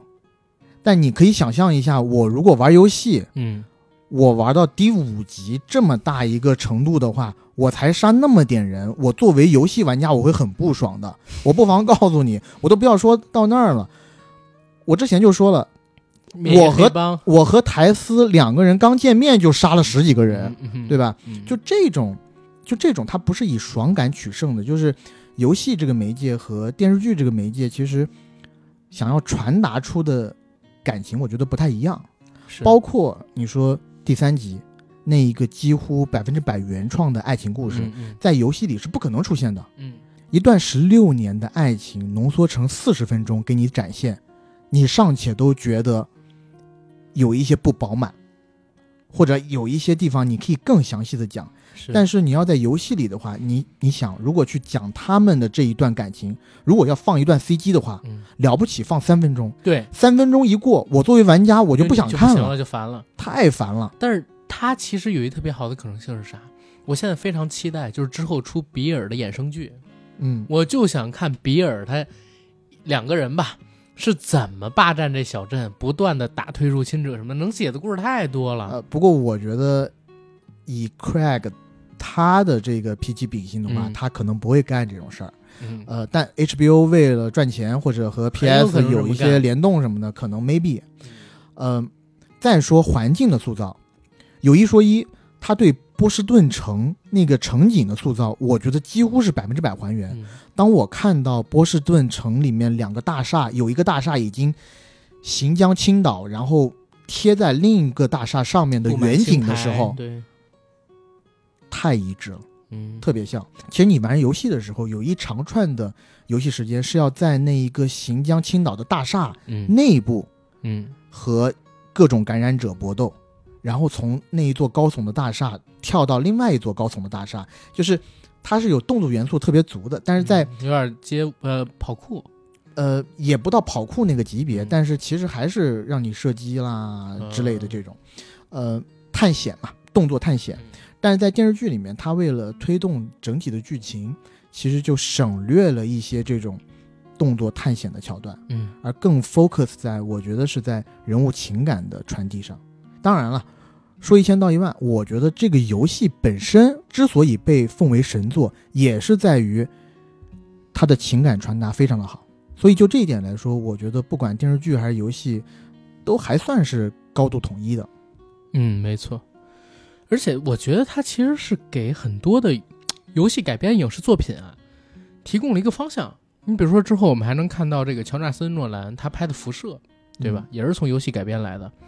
那过去这么多年的时间里边，其实游戏改编电影、电视剧一直好像也不是特别的成功。比如说电影，我们知道《极品飞车》啊，那就算是大烂作了。